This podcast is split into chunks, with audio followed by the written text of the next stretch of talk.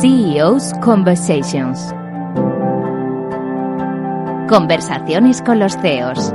Un programa dirigido y presentado por Luis Álvarez Satorre. Conversaciones con los CEOs. Eh, nuestro programa en el que compartimos un rato con estos máximos ejecutivos de diferentes perfiles, de diferentes organizaciones y con ellos charlamos un poco sobre su experiencia, qué hacen las organizaciones que dirigen, cómo se enfrentan a los nuevos retos. Y hoy contamos con la presencia de Óscar Mesa, que es el CEO de Qualitech Pharma. Eh, hola Óscar, ¿qué tal? ¿Qué tal? ¿Cómo estás? Pues bueno, encantado de contar contigo. Eh, a mí me gusta empezar desde lo más básico en la conversación y es preguntando que quién es Oscar Mesa, ¿no? Para que nuestros oyentes conozcan a la persona con la que vamos a estar charlando hoy. Bueno, pues, hombre, dicen que hablar en tercera persona como que no es muy adecuado, ¿no? Pero, pero bueno, eh, soy un...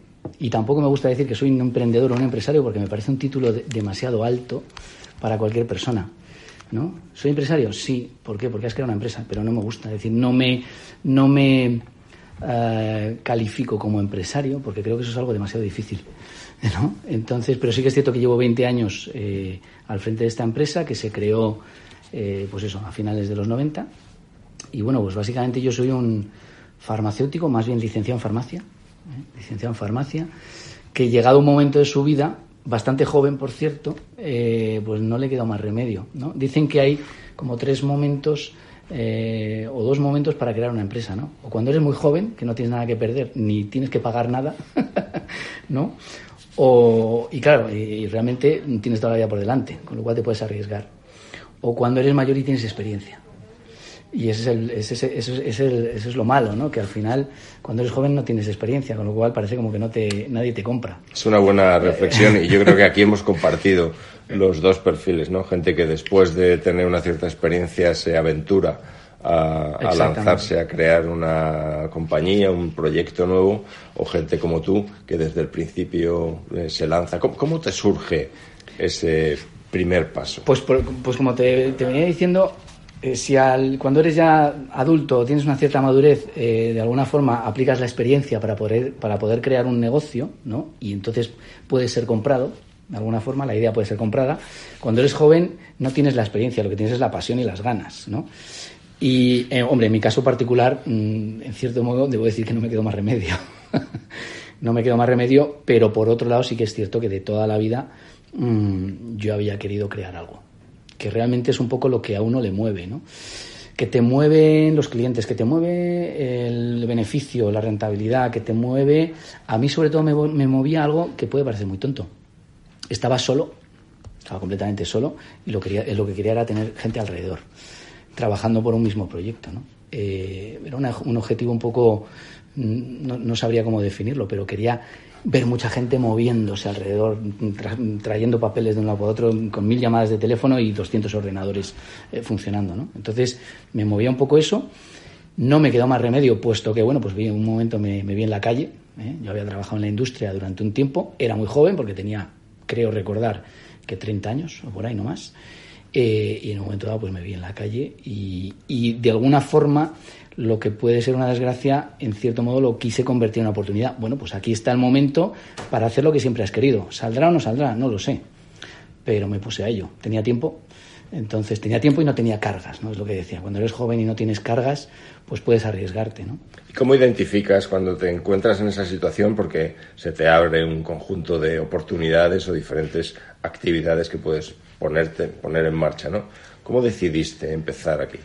Bueno, pues en aquella época eh, yo venía de trabajar en la industria, en diferentes compañías, algunas más grandes, otras más pequeñas, eh, y en aquella época, finales de los 90, era un momento en el que se empezó a desarrollar mucho el mundo de los, del medicamento genérico. Es decir, se empezaban a perder eh, patentes de, de, medicamentos químicos innovadores. Hoy día ya hablamos de otras cosas, pero en aquel momento la química innovadora empezaba a perder patentes eh, y yo había visto algo parecido en las empresas en las que había trabajado y efectivamente veía que lo que, se, lo que estaba sucediendo era que se estaban creando, se estaban empezando a crear muchas pequeñas empresas alrededor del medicamento genérico. Entonces, eh, el medicamento genérico es un medicamento que requiere algo menos de investigación, algo menos de presupuesto Y por aquella época era algo buenísimo porque empezó a crear nuevas empresas, como digo, pequeñas empresas y muchos puestos de trabajo. Y tú en, ese, en esa situación dices, bueno, voy a empezar a ponerme en marcha a hacer esto. Eh, mirando hacia atrás, 20 años atrás de la creación de Qualitech Pharma, ¿cómo cambia el papel del CEO? de ese primer emprendedor que empieza que dice, bueno, yo aquí qué hago, bueno, quiero pues estar rodeado de gente y ahora cuando miras hacia atrás cómo ha ido cambiando tu papel, ¿cómo cambia ese papel? Eh, pues el ser CEO tiene ventajas e inconvenientes. Eh, hasta el momento, si quieres hablamos de, las, de los inconvenientes, pero ventaja ha tenido alguna porque los comienzos en los que yo estaba solo, eh, o a lo mejor empezaba a trabajar con alguien, para mí eran muy, muy complicados porque a mí se me daba muy mal la puerta fría y por aquel entonces era la única forma de entrar. Hoy día las formas de entrar son diferentes. ¿no? Es decir, hoy día los medios ayudan mucho más, eh, también hay más presupuesto para poder promocionarte, pero en aquel entonces era coger el teléfono, empezar a llamar a empresas farmacéuticas y decirle que se ofrecían los servicios. Y yo, en cierto modo, en el face to face, en la distancia corta, pues más o menos me defiendo. Me gusta hablar con la gente, me gusta sentarme y decir, bueno, te gusto o no te gusto, ¿no? Te gusta lo que te ofrezco o no. Pero entrar a través de una llamada de teléfono, concertar una reunión, irte a una reunión de a lo mejor un CEO de verdad por aquel entonces y decirle lo bueno que eres, cuando realmente eras joven, falto de experiencia, pero con mucha ilusión y mucha pasión y muchas ganas de hacer las cosas. Entonces, ¿cómo convences de que además estás ofreciendo trabajo de alta cualificación? ¿no? Hecho por, tú, por, ti o por tus colaboradores, pero el caso es que tienes que convencer de que efectivamente eh, no tienes mucha experiencia, pero se lo vas a hacer de maravilla. Y hoy tienes, tienes ya la experiencia, sois una referencia consolidada en el mercado, uno de los líderes, desde luego, desde aquí hacia trabajar en este ecosistema eh, del mundo de, los medicamentos en general. Eh, ¿Cómo te encuentras ahora cuando miras hacia atrás y ves lo que has aprendido? ¿Cuáles son esas lecciones fundamentales que hoy puedes compartir con quienes nos escuchan? Hombre, yo, yo, yo creo que aprender no se deja de aprender nunca y el que diga lo contrario se equivoca, desde mi punto de vista. Es decir, yo hasta el día que me muera seguiré aprendiendo cosas y seguiré aprendiendo a tratar con gente a tratar de vender un producto, a decir todo, todo, absolutamente todo. Aunque sí, soy el CEO de la compañía, sí, de acuerdo, pero te decía antes, hoy día tengo algunas ventajas, que si quieres vuelvo y, vuelvo y digo, hablamos de los inconvenientes, pero para mí una ventaja hoy día en la compañía es que lo que tengo es gente de altísima cualificación con 25 años de experiencia en la industria que son los que realmente soportan eh, lo que yo pueda vender de alguna forma. ¿no? Es decir, de hecho ya afortunadamente ya no voy solo con mi maletín a, llamar a la puerta, sino que en cierto modo son mis colaboradores, los ejecutivos de la compañía, los altos directivos de la compañía, los que realmente venden automáticamente lo que se tenga que vender. No porque se venda, sino porque realmente aquí y en este sector no vendemos un producto, vendemos un, por decirlo de alguna forma, un cerebro, vendemos experiencia y vendemos cualificación. Y eso ya con presentar al equipo eh, es suficiente. A partir de ahí negocias.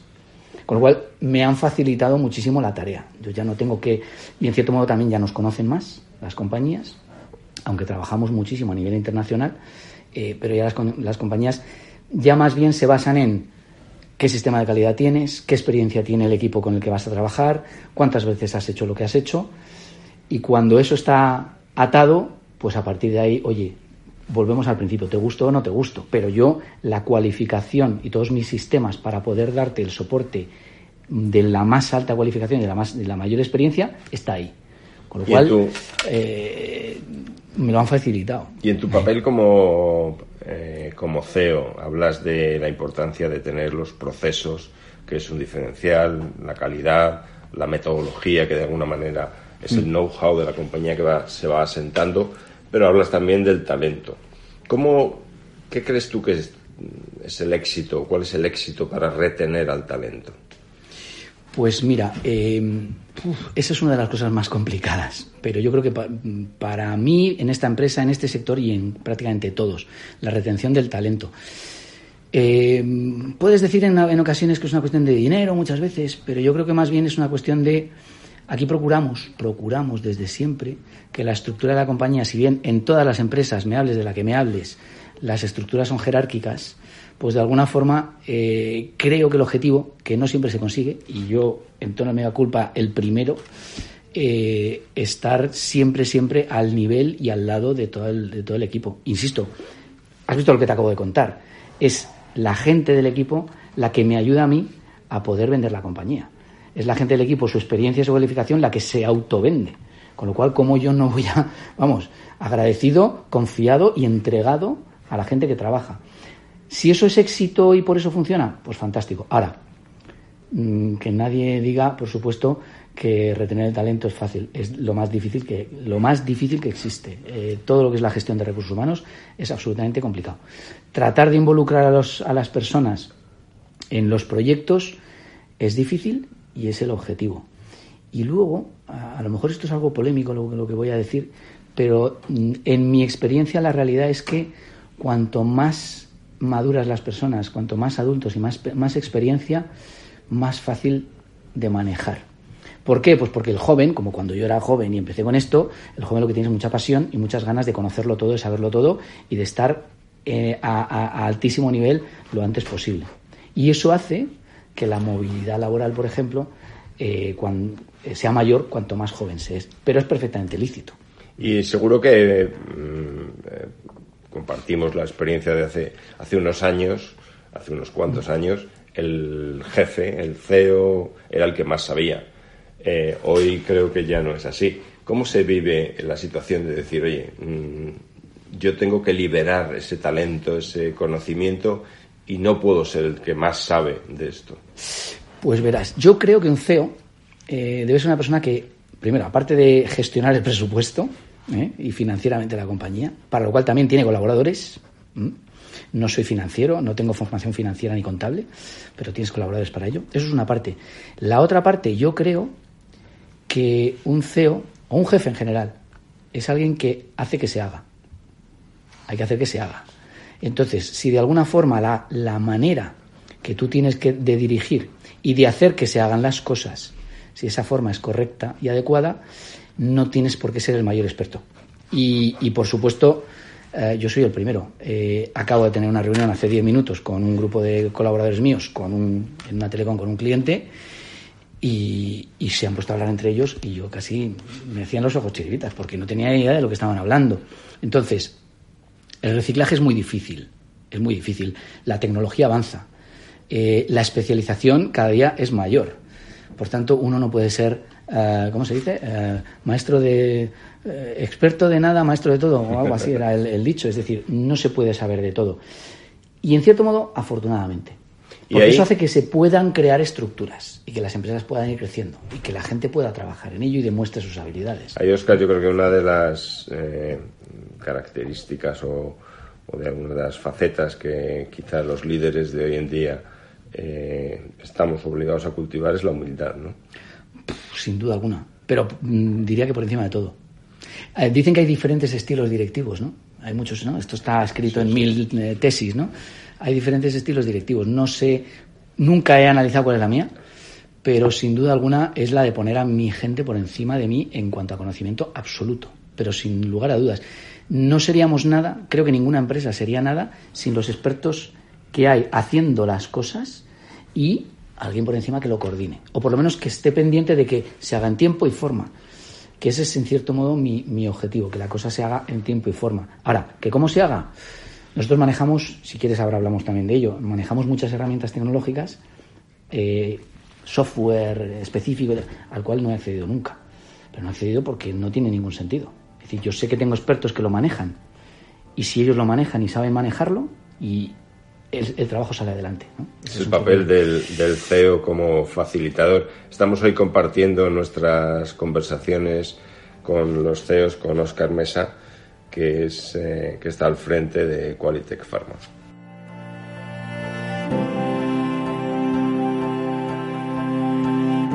En Capital Radio, conversaciones con los CEOs.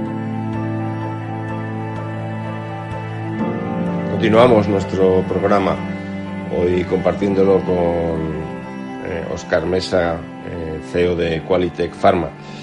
Oscar, hablábamos hace un momento de la importancia del talento, de cómo, eh, digamos, liberar esa capacidad, ese know-how de los recursos de las personas que trabajan en tu equipo, pero hablabas de la importancia también de la metodología, de los procesos. Cuéntanos un poco qué hacéis en, en Qualitech Pharma. Bueno, pues en Qualitech Pharma lo que hacemos es, eh, desde hace muchos años, dar soporte eh, al desarrollo de medicamentos en, la industria farmacéutica. Entonces nosotros trabajamos en diferentes áreas técnicas de lo que es el desarrollo de medicamento, trabajamos eh, en investigación clínica, es decir, hacemos ensayos clínicos, desarrollamos el protocolo de lo que es un ensayo clínico que nos propone un sponsor, que nos propone una compañía farmacéutica que tiene un producto, una molécula, para probar, entre comillas, o testarlo en humanos, es decir, nosotros empezamos a trabajar eh, cuando los productos ya tienen la seguridad suficiente como para dar el salto a, las pruebas, a los test en humanos. Eh, desarrollamos, por tanto, esta labor de investigación clínica. Hacemos también eh, fases posteriores, es decir, compilamos todo lo que es el dossier de registro de un medicamento, es decir, cuando ya se tienen todos los datos de la investigación de un producto, desarrollamos todo lo que es el file para poder presentarlo a las diferentes autoridades sanitarias de cualquier parte del mundo para que se evalúe, para que se estudie y se vea si efectivamente tiene calidad, seguridad y eficacia para poder ponerse en el mercado un medicamento. Y nos peleamos con las autoridades sanitarias para, para que esto sea así. Esto dicho de forma muy simple y muy sencilla. Pero eso para, para quienes nos escuchan hoy, eh, digamos, en el sector como tal, en las compañías farmacéuticas definen digamos, a por qué enfermedades, a por qué, mm, digamos, eh, síntomas quieren, quieren atacar y entonces a partir de ahí buscan los diferentes eh, productos que pueden generar, los diferentes medicamentos. ¿Cómo funciona el ciclo entero? Bueno, la, la forma de llegar hasta lo que se denomina un cabeza de serie en lo que es el screening farmacológico eh, puede ser muy diversa, incluso por error. Eh, pero generalmente, efectivamente, la compañía tiene una, orientación terapéutica, es decir, quiero ir a tratar una determinada enfermedad y tengo una base de la que partir, una serie de moléculas químicas o biológicas, ¿vale? De la que partir y que se empiezan a desarrollar, de tal forma que eh, a través de lo que son diferentes procesos preclínicos eh, se investiga si determinadas drogas, determinadas moléculas pueden ejercer un efecto, positivo o negativo, un efecto sobre determinados receptores neuronales o lo que sea a nivel del organismo. Pueden ejercer lo que es una modificación en el comportamiento del organismo de un, de un órgano, de un hígado, de un riñón, de. Eso es un poquito el target, digamos. A partir de ahí se van seleccionando diferentes formas, diferentes moléculas, eh, en un proceso hasta llegar a lo que se denominan cabezas de serie, que son a lo mejor moléculas que parece que se comportan mejor ante ese objetivo que queremos, al que queremos llegar. Cuando ya se tienen esos cabezas de serie, eh, se empiezan a eh, digamos que todo esto se hace previamente in vitro, digamos, en, eh, digamos a nivel químico, ¿vale? A nivel químico. y cuando ya se tienen estos cabezas de serie, se empiezan a estudiar inicialmente en animales también es otra parte polémica de, nuestros, eh, de nuestro negocio, pero se empiezan a investigar eh, los efectos de estos productos en animales. No ya efectos terapéuticos, sino inicialmente efectos, eh, adversos, digamos, ¿no? es decir, la toxicidad de estos productos en animales. ¿no? una vez que ya se comprueba que, estos, que estas moléculas son seguras, por lo menos son seguras en animales, es y bueno y pueden tener cierta eficacia modelos animales que evidentemente no tienen por qué parecerse a, los, al, humano, pero bueno, inicialmente se hacen en especies inferiores, ratones, cobayas, conejos, etcétera, etcétera, eh, y finalmente se hace el traslado, cuando ya se comprueba que un poquito de efecto terapéutico puede tener sobre el animal o que por supuesto la seguridad está garantizada, que nunca está garantizada al 100%, esto es la investigación al fin y al cabo, pero en ese momento es cuando de, forma legal, de forma legal, y digo, y digo bien, de forma legal se puede dar el salto hacia la participación de humanos en los ensayos. A partir de ahí eh, comienzan ensayos de fase 1, que son ensayos de seguridad. Por resumir un poquito el cuento, ensayos de fase 1, que son ensayos de seguridad, con un reducido número de pacientes, para comprobar que efectivamente lo que pasaba en los animales también sucede en humanos, a nivel de seguridad y con dosis pequeñas. Y después se va escalando para ver eh, dónde, dónde empieza a haber efectos adversos y luego se va escalando también el número de pacientes para ver dónde puede haber efectos terapéuticos. a mí siempre me ha impresionado que esto que lo cuentas como mm. si fueran eh, un ejercicio de 20 minutos ah. eh, es un volumen, una cantidad de años tremendo. ¿no? Pues no, lejos de ser un ejercicio de 20 minutos es un ejercicio de unos 15 años aproximadamente. Es decir, desde que se seleccionan las moléculas hasta que esos productos, medicamentos ya salen al mercado y pueden empezar a generar tratamientos, pueden empezar a tratar pacientes en la calle, pueden pasar aproximadamente unos, unos 15 años. Y con un coste alto, ¿no? Con un coste de entre 1.000 y 1.500 millones de dólares. me da igual euros que dólares, no por, no por sino porque, bueno, cuando hablas de mil, me da igual decir mil doscientos. Pero sí, aproximadamente lo que son moléculas o productos absolutamente innovadores, lo que se llama first in human, es decir, primera vez que se, que se prueban o se utilizan en humanos, eh, estamos hablando de sí, 1.000, 1.500 millones de euros, 15 eh, años de investigación teniendo en cuenta, y aquí es donde viene el tema, teniendo en cuenta que las compañías farmacéuticas, bueno, perdón, las patentes farmacéuticas tienen una vida de 20 años. Entonces, cuando tú te tardas 15 en investigar hasta que sales al mercado, te quedan 5 de explotación. Y esto es lo que, la, lo que la mayor parte de la gente no entiende, ¿no? Es decir, me quedan 5 de explotación y de acuerdo, sí, ese medicamento vende 15.000 millones de dólares en todo el mundo, de acuerdo. Pero lo que no se suele pensar es que junto a ese producto que ha tenido éxito, al que le quedan 5 años de explotación ah, y de, para obtener rentabilidad, a ese producto le han acompañado eh, algunos que han fallado. Algunos que han fallado. Y que se han quedado gastándose 600 millones, 500 millones, 300 millones, 200 millones, me da igual. Pero teniendo en cuenta que el nivel de riesgo en este sector es aproximadamente el 70%, de 10, de 10 proyectos de investigación que yo saque adelante, eh, me van a salir 3. Con lo cual, eh, voy a gastar, ¿cuánto? No sé hacer el cálculo, 15.000, 20.000 millones de dólares y me van a dar la rentabilidad solamente 3. Habláis siempre de calidad, seguridad y eficacia. Efectivamente. Son las tres características básicas del medicamento. Hay productos en el mundo, en el, en el, en el comercio, alimentos, eh, cosméticos, eh, otro tipo de productos con los que también trabajamos, ¿vale? pero el medicamento es el único producto al que se le exige un nivel de calidad que a todos los productos en el mercado se le exigen, eh, se le exige una seguridad que a todos los productos en el mercado se le exigen pero al medicamento además se le exige eficacia. A ningún producto en el mercado se le exige eficacia. Me refiero a ningún producto de consumo. Eh, a ningún otro producto se le exige eficacia. Y la eficacia es lo más, difícil de demostrar. Y es lo que más dinero cuesta demostrar. Y es lo que más riesgo tiene, porque es donde metemos a seres humanos a participar en las pruebas que me tienen que demostrar que el producto tiene eficacia. ¿Cómo, se vive desde la posición del CEO el hecho de participar en un área donde la innovación eh, está, digamos, al límite de su implementación en, los procesos, donde afectas a la vida de las personas.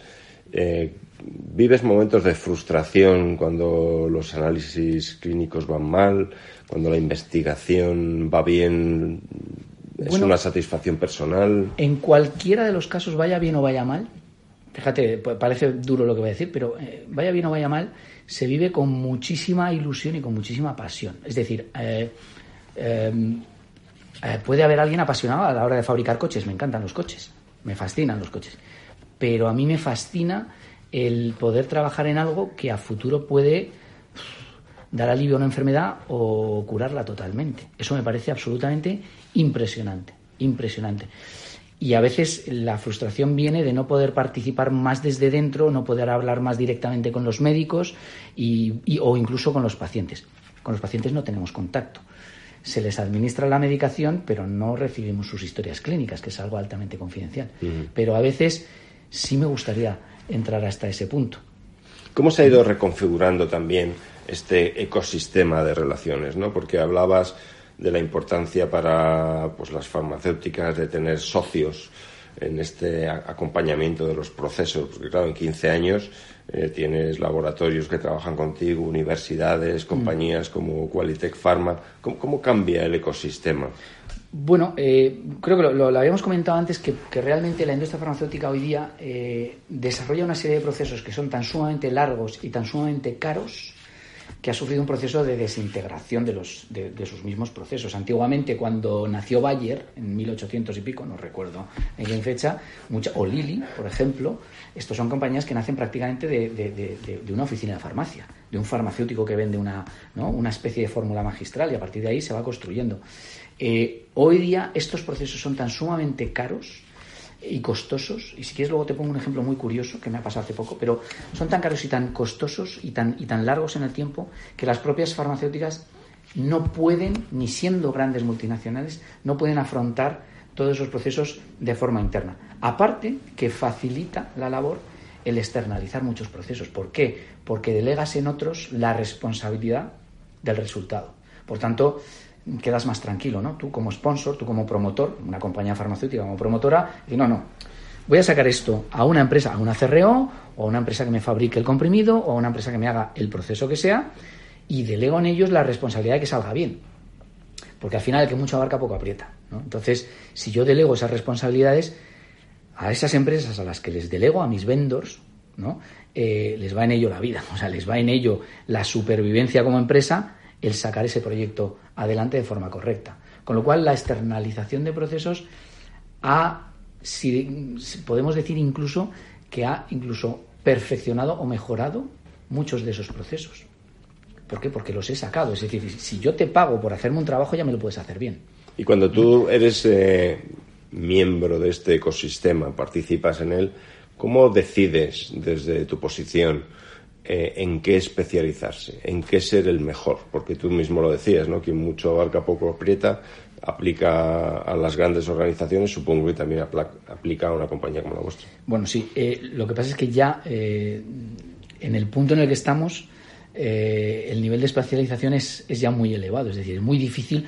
Sí que es cierto que hoy se tiende a la especialización por áreas terapéuticas, por ejemplo, y muchas compañías, lógicamente, se especializan en, determinadas áreas de neurología, reumatología, dolor, ¿no? Pero desde el punto de vista comercial, porque no puedes hacer esfuerzos en todas las áreas, a todos los médicos, a todos los especialistas. En nuestro caso, eh, la especialización eh, ya es, ya, digamos, ya viene eh, implementada. ¿Por qué? Pues porque lo que estamos haciendo es aplicar el protocolo que una compañía farmacéutica nos dice, nos entrega y dice, ponlo en marcha. Para nosotros eso ya es un grado de especialización fundamental. Otra cosa es, y eso también es cierto, que muchas veces nuestros clientes, nuestros sponsors, los promotores de los ensayos, nos llegan y nos dicen, ¿tenéis experiencia en oftalmología? ¿Habéis hecho algún ensayo en oftalmología? Bueno, pues eh, no, no hemos hecho ensayo en oftalmología, pero si tengo el protocolo, el ensayo lo puedo montar, lo puedo desarrollar y llevarlo hasta el final. Esto vuelve a ser lo de siempre, la pescadilla que se muerde la cola, ¿no? Pero sí que es cierto que nosotros particularmente sí nos hemos especializado en algunas áreas terapéuticas, aunque por supuesto, buscamos seguir abriendo el abanico de conocimiento. ¿Y cómo, cómo, se diferencia uno? Cuando uno eh, se plantea, bueno, hay mucha competencia, decías, en el, en el sector, el sector cambia, se fragmenta en algunos casos, los procesos se complican porque tienen muchos agentes participando. ¿Cómo mantienes esa diferenciación? Pues también es algo bastante difícil, ¿no? Uno siempre dice, parece un tópico, que la flexibilidad es un factor diferenciador, ¿no? Y en cierto modo tenemos la experiencia de que, bueno, hemos comprobado que así es, ¿no? Somos una empresa pequeña, evidentemente aspiramos a crecer, y queremos seguir creciendo, lógicamente, esto es la empresa o crece o muere siempre, pero sí que es cierto que hemos, hemos comprobado en carnes propias eh, la fortuna de recibir proyectos, grandes proyectos de grandes compañías que trabajaban con grandes compañías, competencia nuestra, y que precisamente por ser tan enormes, eh, pues eh, era como mover la pata de un elefante, ¿no? Es decir, el, el cambiar de dirección ante el requerimiento de un cliente, pues a veces no es fácil, ¿no? Por procedimientos, por experiencia, llámalo X. Para mí, y en las áreas que nos aplica, investigación clínica, asuntos regulatorios, farmacovigilancia, en cualquiera de las áreas, algo que tomamos a gala si nuestros clientes nos lo permiten y nos lo delegan, es la toma de decisiones. Eh, somos capaces, por experiencia y por cualificación, somos capaces de tomar decisiones y, por tanto, tomar las decisiones más adecuadas para que un proyecto continúe y no se detenga. Entonces, eh, de alguna forma puede parecer un riesgo, pero nos basamos en la experiencia y en la cualificación. Por tanto, tomamos decisiones. No esperamos, aunque estamos obligados por procedimientos, pero no esperamos a veces, si tenemos delegada la función, no esperamos a que el cliente diga, pero ¿por qué me preguntas si puedes cambiar una coma o no? Claramente sois una extensión de los negocios y los procesos de vuestros propios clientes. Sin duda alguna. Eh, si nosotros vamos bien, esto era, lo que antiguamente se denominaba la filosofía win-win, pero está tan visto que a mí ya no me gusta. Pero es cierto que si al cliente le va bien, a nosotros nos va a ir bien. Y vuelvo y repito lo que he dicho antes. Eh, gran parte de nuestros clientes eh, son fieles, repiten. ¿Y es por qué? Pues porque nos ha ido bien. Si nos ha ido bien, o sea, si al cliente le ha ido bien, a nosotros nos va bien, seguro. es una buena manera de diferenciarse, ¿no? Escuchar al cliente, adaptarse y realmente imbricarse en el proceso, tú decías, incluyendo la toma de decisiones, ¿no? Hoy tenemos nuestras conversaciones con Oscar Mesa, que es el CEO de Qualitech Pharma.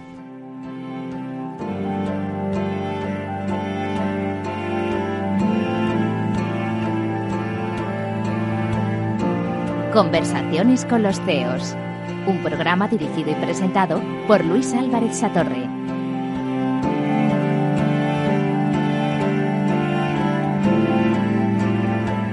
Conversaciones con los CEOs.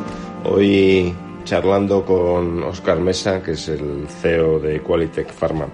Eh, Oscar, hablabas de la manera de diferenciarse en el mercado, teniendo esa agilidad, esa paciencia para escuchar al cliente y, de alguna manera meterse, eh, imbrincarse en esos procesos, eh, tomando también responsabilidad como parte de esos procesos.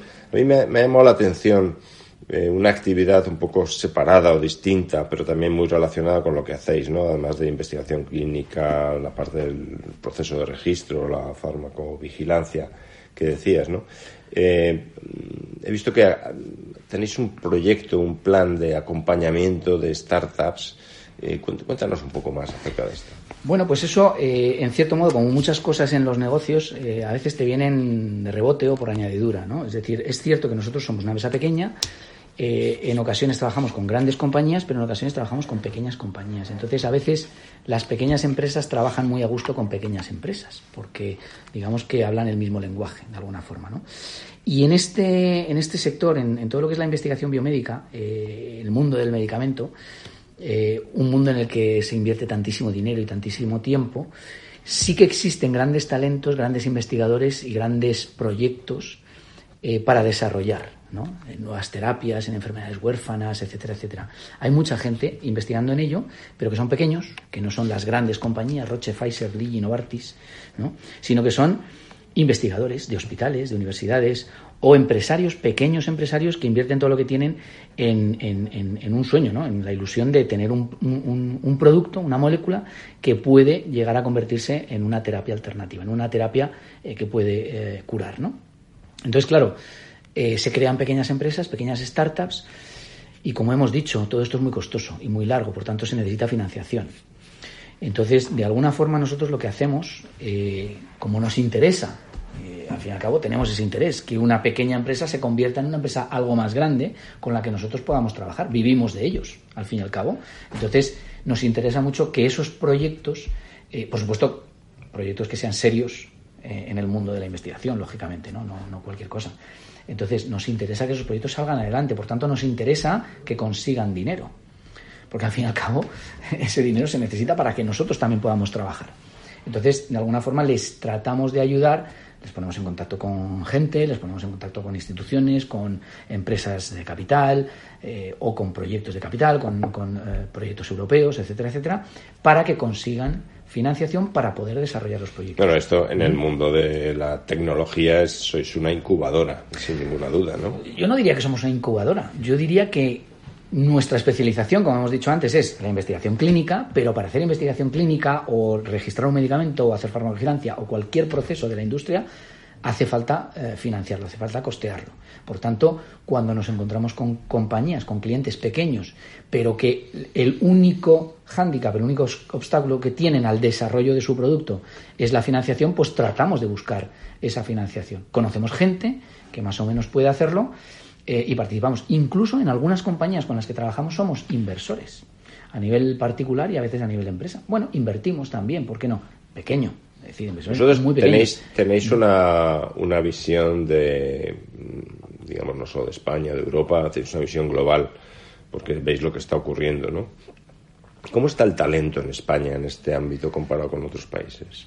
Bueno, a ver, talento, talento hay muchísimo. Otra cosa es que se pueda desarrollar.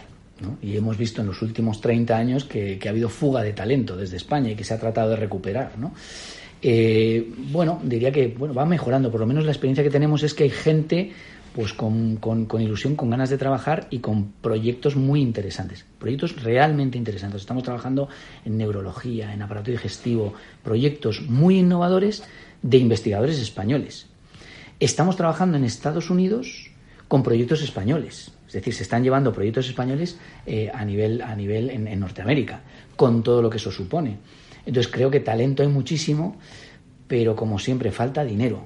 De hecho, por ejemplo, mm, por ponerte un ejemplo, hay una gran diferencia entre lo que es la investigación en Estados Unidos y lo que es la investigación en general en Europa y particularmente en España. En Estados Unidos se invierte, los inversores, desde personas particulares hasta grandes corporaciones, invierten en, en proyectos en etapas muy tempranas, es decir, en etapas preclínicas incluso, que no sabes ni si van a tener un efecto en humanos, en etapas de investigación en animales, y se invierte dinero ahí. En Europa tenemos la experiencia de llevar proyectos que ya están empezando a desarrollarse, incluso que están en fase 1, fase 2 de investigación clínica, llevarlos a potenciales inversores españoles europeos, y me refiero a lo mejor incluso a socios industriales, propias compañías farmacéuticas, y a veces, no siempre, pero a veces la respuesta es, cuando estés en fase 2, 2B o 3, llámame porque entonces me interesa. Sí, quizá yo creo que mm, es un tema que hemos debatido en diversas ocasiones, ¿no? Esta especie de aversión al riesgo que quizás sufrimos en Europa, no sé si porque buscamos eh, una cierta sensación de confort a la hora de invertir y tener la tranquilidad de que ya la compañía genera ingresos y tiene incluso EBITDA eh, mm, y no estamos dispuestos a correr esos riesgos en etapas, eh, en etapas anteriores. Eh, hablabas de, este talento, de, cómo va cambiando la industria. Eh, seguramente de cuando empezaste, donde pues yo creo que era pues farmacia y biología, eh, hay nuevas carreras, nuevas maneras de digamos de formar a los profesionales. ¿Cómo ha cambiado eso también? Pues digamos cómo se, se genera vuestro colectivo en el equipo? Bueno, pues eh, la verdad es que ha cambiado muchísimo, pero muchísimo. Eh, yo soy de formación farmacéutico, yo, me licencié en farmacia, eh, y digamos que antiguamente, o por lo menos en mi época y antes, el perfil profesional dentro de esta industria era farmacéutico, médico, químico, farmacéutico, médico y químico, fíjate, químico porque la gran mayoría de los productos que han venido venciendo patentes para que empiecen a entrar el, medicamento genérico en el, mercado, eh, y cuando hablamos de un medicamento genérico en general, eh, proviene de, productos químicos, de moléculas químicas, que se han desarrollado químicamente. Eh, el estado de la ciencia, la tecnología en estos últimos 30 años ha avanzado hacia el mundo de la biología. Hoy día gran parte de los grandes medicamentos que se utilizan en el tratamiento de enfermedades huérfanas, de muchísimos tipos de cáncer, de muchísimas áreas terapéuticas, provienen de la biología. Son medicamentos biotecnológicos, lo que se llama hoy día la biotecnología. Esos productos ya también están empezando a perder patente, y en el futuro, dentro de poco, ya hay algunos, vendrán los medicamentos biosimilares, que son como, entre comillas, los genéricos de los biotecnológicos la formación requerida para el desarrollo de todo este, de todo este conocimiento y para la formación de las personas que trabajan en este mundo, hoy por hoy, ya no es solamente farmacéutico, de hecho, uh, los menos. Antiguamente incluso en el sector se pedía que la persona tuviera cualificación como farmacéutico o como químico, o como médico si me apuras. Pero hoy día ya gran parte de los profesionales que trabajan en la industria farmacéutica, en investigación, en desarrollo, son biólogos, son biotecnólogos, eh, casi casi te diría que la gran mayoría, o sea, el que investiga. Incluso médicos trabajando en, aspectos comerciales. Pero por otro lado, también la forma, la propia formación, las carreras universitarias eh, han cambiado muchísimo. Antes era médico, químico, farmacéutico, hoy día ya tienes biólogo y dentro de biología muchísimas especialidades diferentes. No es lo mismo tratar la zoología que tratar efectivamente la química o la bioquímica del medicamento. Eso por un lado. Pero luego además la tecnología avanza no solamente desde el punto de vista bioquímico en medicamentos, sino también tecnológico, científico y, eh, como lo digo?, digital. ¿Por qué? Pues porque hay muchos productos, ya no medicamentos, sino muchos productos sanitarios que se utilizan en terapia, que son eh, productos sanitarios, se llaman productos sanitarios o medical devices en inglés, eh, que son mecanismos que tienen un software, que tienen eh, robots, robots microscópicos eh, que, vigilan en tal parte del organismo. Es decir, vuelven a aparecer carreras y, titulaciones eh, completamente desconocidas hasta ahora. Ingeniería biomédica, ¿no? Ingeniería biomédica, muchas carreras de este tipo, ¿no? Entonces, ha avanzado esto, la cualificación del personal hoy, hoy por hoy es muy diversa. Y sin duda yo creo que aplica a muchísimos sectores la velocidad a la que cambian las cosas. ¿Cómo se, cómo se mantiene al día el CEO? Pues mira, realmente la tecnología siempre, porque hay una parte de nuestra actividad a nivel de, la empresa eh, que trata con los temas legales y regulatorios del medicamento, del medicamento y de los productos sanitarios. Ah, la tecnología avanza mucho más rápido que la regulación. Parece que eso pasa como en todo, prácticamente. Pero como avanza mucho más rápido que la regulación, lo que hay que hacer es, evidentemente, estar completamente actualizados en las nuevas regulaciones. Nosotros tenemos un área en la cual formamos parte de una red internacional eh, que genera una base de datos eh, regulatoria de leyes que aplican al medicamento y al producto sanitario, incluso a la cosmética, a nivel internacional en los diferentes países del mundo. Y nosotros somos responsables de varios países en Europa, bueno, en, Europa de España y en varios países en Latinoamérica. Con lo cual tenemos obligación de estar continuamente actualizados en cómo evolucionan las leyes conforme a, conforme a cómo va evolucionando la tecnología. Y eso es algo realmente complicado. Pero, por otro lado, eh, trabajamos a veces proyectos tremendamente interesantes de clientes que nos proponen algo que hasta el momento no se ha hecho. Entonces nos tenemos que buscar la vida de alguna forma desde el punto de vista legal para ver por dónde eh, desarrollas ese proyecto. Y eso, lógicamente, enseña muchísimo y al final también no crea, no sé si jurisprudencia es lo que, no, no sé si es jurisprudencia, pero vamos, crea la ley ¿eh? sobre la cual se va a regular ese producto o esa tecnología. Y hablando de regulación, eh, en el fondo vivís en un entorno en el que se manejan muchísimos datos muy sensibles, ¿no? Eh, ¿Cómo ves tú la, importancia de, de, gestionar esos datos, la combinación de la privacidad, pero al mismo tiempo la importancia de compartir mucha de esta información? Bueno, evidentemente, todo nuestro, como nosotros trabajamos con muchas compañías farmacéuticas, evidentemente manejamos datos altamente confidenciales. Por supuesto, eso está en el marco de acuerdos de confidencialidad, pero como los que se han eh, firmado toda la vida, eso es por supuesto.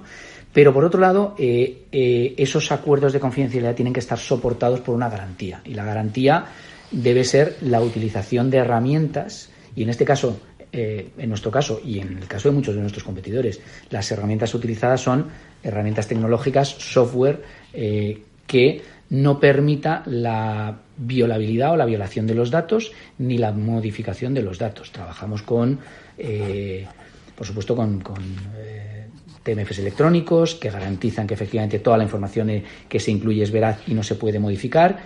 Y estamos tratando de implementar, tenemos un acuerdo con la Universidad Autónoma de Madrid para el desarrollo a futuro, es algo que irá muy lento, pero para el desarrollo a futuro de tecnologías blockchain para implementar dentro de la compañía en la forma de trabajar. Entonces, lo que, lo que supone esto es que todo dato que se maneje y todo dato que finalmente se deposite eh, en un file, en un, en un documento, eh, no puede ser violado ni modificado. Entonces, de alguna forma, si el dato es correcto, es correcto, pero aunque sea incorrecto, está ahí y es inviolable. Entonces, por supuesto, estamos trabajando en ese tipo de tecnologías. Y al margen de esto, al margen de todo esto, eh, al margen de la tecnología y de la ciencia que tiene que aplicarse para esta inviolabilidad de datos, por supuesto también trabajamos, debemos trabajar con, un, eh, código, un código ético muy fuerte, puesto que estamos manejando eh, enfermedades y pacientes, que si bien no los manejamos con nombre y apellido, por supuesto, por eso somos investigación clínica, eh, estamos, estamos trabajando con, con, datos muy sensibles de personas, con lo cual esto es tremendamente importante, el tenerlo bien atado. Bueno, Oscar, la verdad es que eh, una conversación apasionante. Empezabas diciendo al principio que, que, no se deja de aprender, ¿no? que da igual que seas el CEO cuando has iniciado un proyecto que tiene estos 20 años de vida como, como el vuestro el seguir aprendiendo. Hablabas también del papel del CEO como aquel que es el facilitador, el que consigue que se hagan las cosas, ¿no? A veces con un equipo que muchas veces tiene mucho más conocimiento que tú mismo, pero hablabas de la importancia de la experiencia como un valor que las empresas tienen que seguir cuidando. Me ha gustado mucho cuando decías que eh, acometéis los proyectos, especialmente en, yo diría, en la frontera de lo desconocido, ¿no? En muchos casos, en la investigación clínica, hablabais de, hablabas de ilusión y pasión a la hora de hacer cada nuevo estudio, pues con esa vocación de conseguir que realmente sea capaz de resolver algunas de las enfermedades o de las preocupaciones que, tenemos, ¿no? Y desde luego cuando hablabas de cómo diferenciarse, ¿no? Escuchar a los clientes, eh, tener esa agilidad y esa flexibilidad para enfrentarse en ocasiones a retos, que es la primera vez que a lo mejor se, se acometían en la industria y tener esa, esa diferenciación a través de estar cerca de tus, de tus clientes. La verdad es que te agradezco mucho el tiempo que hemos dedicado hoy. Estoy seguro que nuestros oyentes se llevan algunas cosas. Entre ellas, seguro que se llevan un agradecimiento a ti y a la industria que seguís preocupados porque tengamos una vida eh, más larga y, y, mejor. ¿no? Así que muchísimas gracias. Pues muchísimas gracias a ti, Luis. Ha sido un placer. Conversaciones con los CEOs, hoy con Oscar Mesa, el CEO de Qualitec Pharma.